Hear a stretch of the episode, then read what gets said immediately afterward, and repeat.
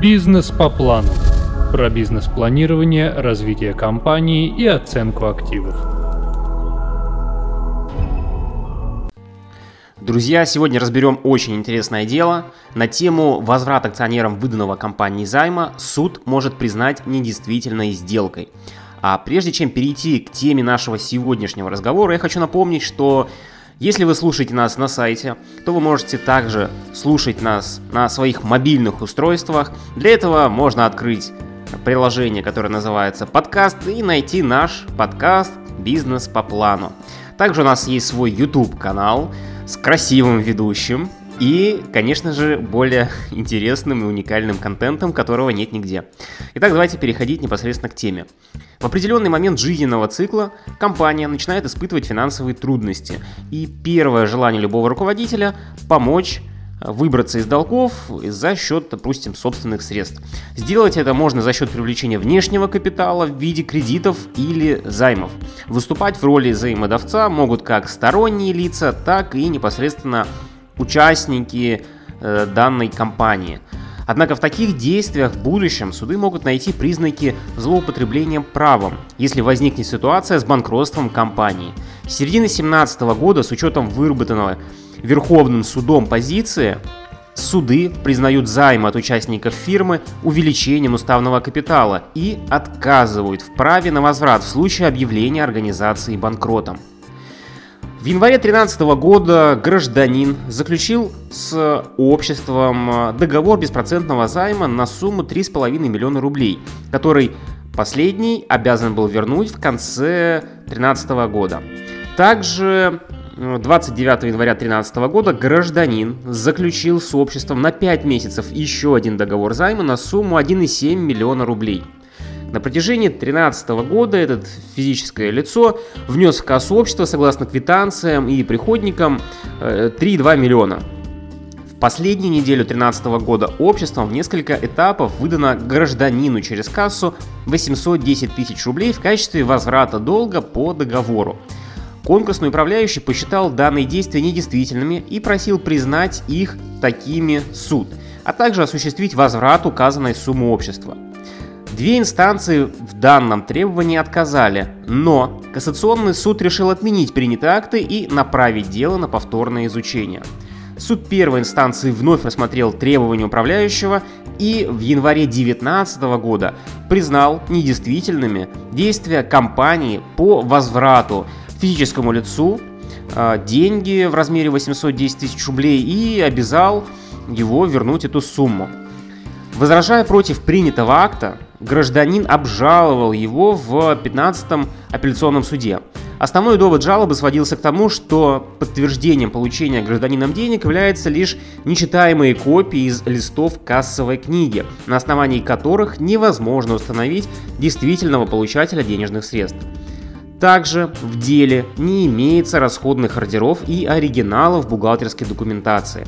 В связи с указанным у суда не имелось допустимых э, доказательств, получения финансовых средств ответчикам. Однако апелляция согласилась с решением суда первой инстанции.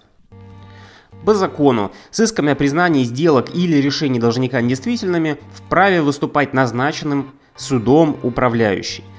По закону, опять же, номер 127 ФЗ, недействительными по решению суда могут стать сделки, которые совершались должником на протяжении года до подачи заявления о банкротстве, либо после его принятия.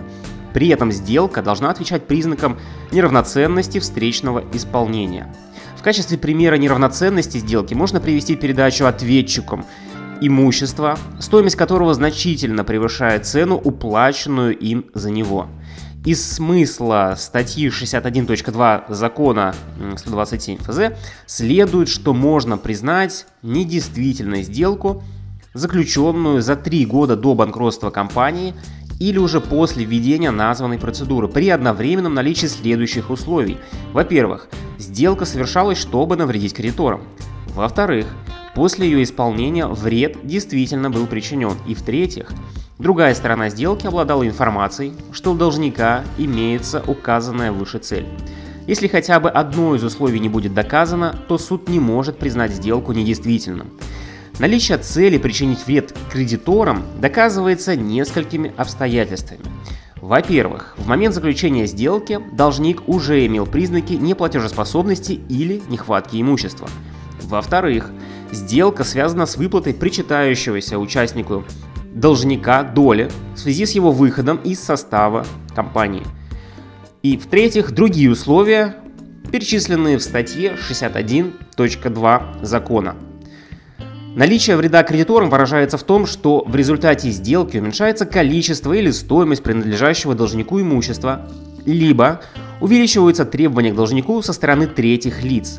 Если данные сделки приводят к невозможности для кредиторов удовлетворить их требования, то причиненный вред считается доказанным. Суд первой инстанции обоснованно критически оценил доводы ответчика об отсутствии признаков неплатежеспособности должника. Неплатежеспособность должника связывается с невозможностью выполнения своих финансовых обязательств из-за недостатка денег. Причем, пока не доказано иное, действует презумпция недостаточности финансовых средств. В случае с данной компанией имелось подтверждение наличия нескольких крупных долгов, которые были взысканы с общества через суд. При этом сроки выплаты долга истекали как раз до момента заключения спорной сделки. Каждую из указанных презумпций можно опровергнуть, если у стороны нет достаточных доказательств для подтверждения их наличия. Суд установил, что в конце 2013 года общество имело признаки банкротства. Это следовало из судебных решений, ранее принятых в 2014 и 2015 годах по спорам с участием должника. По одному решению с общества взыскивался долг, образовавшийся в ноябре 2013 года, а по другому долг э, также от 1 ноября 2013 года. В 2015 году часть кредиторов обращалась в суд с требованием о включении их в реестр требований должника. В статье 170 Гражданского кодекса указано, что при наличии определенных обстоятельств суды могут изменить квалификацию заемных отношений на отношения, связанные с увеличением уставного капитала. Так, в статье 9 закона 127 приведены обстоятельства, при наличии которых должник самостоятельно обязан подавать заявление о своем банкротстве. Перед этим любой руководитель, добросовестно исполняющий свои обязанности, должен принять меры к преодолению кризиса. Для этого он может принять план, предусмотрев привлечение сторонних инвестиций. В качестве таких могут выступать в том числе заемные средства, взятые у акционеров. Последующий возврат акционеру вложенных им средств не ставится наравне с требованием независимых кредиторов. Если акционер пытается вернуть свои вложения за счет текущей выручки, или текущей прибыли, а не при помощи распределения чистой прибыли, то такие действия считаются злоупотреблением с его стороны и признаются недействительными. Гражданин являлся единственным участником должника, то есть был единоличным контролирующим органом. Предоставленный им обществу беспроцентный займ указывал на желание помочь обществу в преодолении наступившего кризиса. Об этом говорил и сам ответчик в своих пояснениях.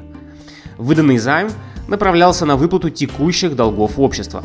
Судом было установлено, что ответчик имел все необходимые сведения, указывающие на наличие признаков банкротства общества. Следовательно, заключил суд, совершенная сделка имела под собой цель нанести вред правам кредиторов. Как следует из статьи 61.4 закона 127, в результате сделки приняты обязательства, размер которых не превышает 1% от актива должника за последний отчетный период. И они совершались в рамках повседневной деятельности то они не подлежат оспариванию. Ответчик пытался доказать, что сделка была совершена в рамках обычной для организации хозяйственной деятельности, но суд не получил от ответчика необходимых доказательств, и данный довод был отклонен. В законе также указывается перечень причин, по которым в рамках процедуры банкротства можно оспорить сделки. Несмотря на это, пленум Верховного суда постановлении от декабря 2010 года под номером 63 указал, что данные причины не могут помешать признать сделку ничтожной, если допущено злоупотребление правом. В рассмотренном случае суд установил, что ответчик знал о тяжелом финансовом состоянии должника и, несмотря на это, совершил сделку, которая привела к уменьшению имущества кредиторов. Указанное свидетельствовало о злоупотреблении правом со стороны гражданина. Следовательно, сделка была признана недействительной. В силу недействительности сделки обе стороны обязаны вернуть друг другу все, что получили в результате ее исполнения. Если вернуть полученное невозможно, то придется вернуть деньгами. Суд может применить иные последствия, если они предусмотрены законом. Аналогичные нормы содержатся в законе 127 ФЗ. Все, что должник передал в виде исполнения своих обязательств, либо все, что было у него изъято в связи с исполнением сделки, подлежит возвращению в конкурсную массу в случае объявления сделки недействительной. В рамках рассмотренного спора сделка с ответчиком была признана недействительной, и гражданин был обязан вернуть полученные деньги в конкурсную массу общества, о чем был принят соответствующий судебный акт.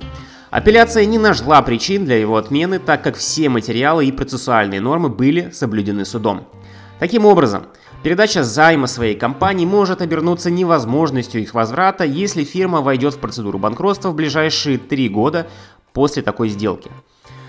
Друзья, на статье на сайте также у нас есть очень интересный вопрос, который звучит следующим образом.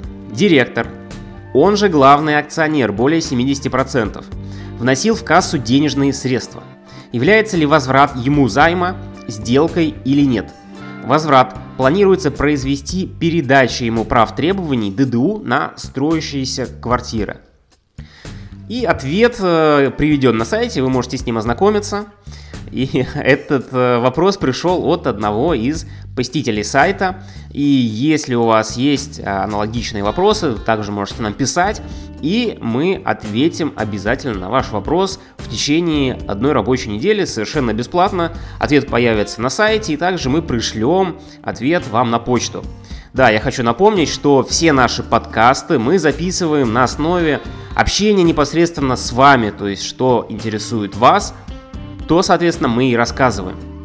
Итак, друзья, если вы до сих пор почему-то не подписаны на подкаст, не забывайте это делать.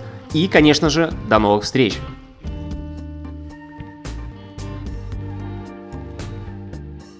Бизнес по плану.